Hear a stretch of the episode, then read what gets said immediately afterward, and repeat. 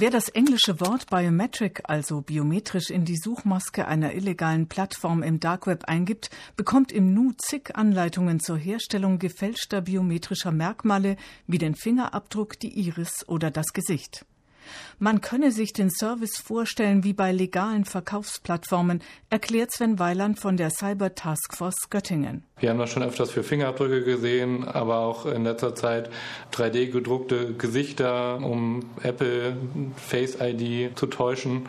Das ist auf jeden Fall ein Trend, den wir da sehen. Und wer auch noch Passport, also Reisepass eintippt, erhält Angebote gefälschter Pässe, ohne, aber eben auch mit biometrischen Merkmalen.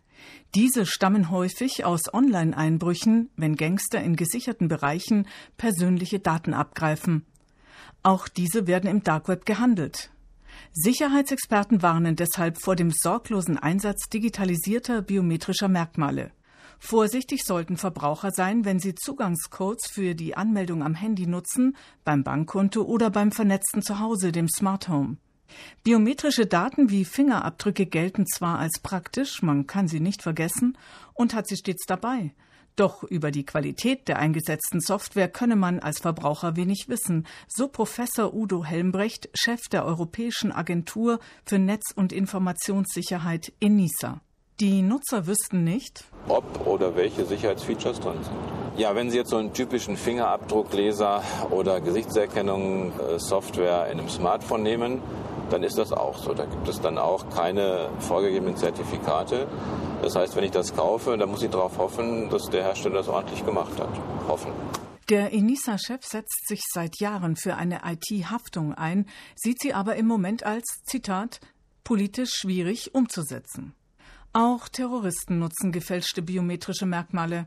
Das flog in der osttürkischen Stadt Küschehir Ende 2017 auf. Türkische Beamte verhafteten zehn Mitglieder des IS, die in ihrem Haus Fingerabdruckformen lagerten. Die Dschihadisten hatten sie für Finanztransaktionen genutzt.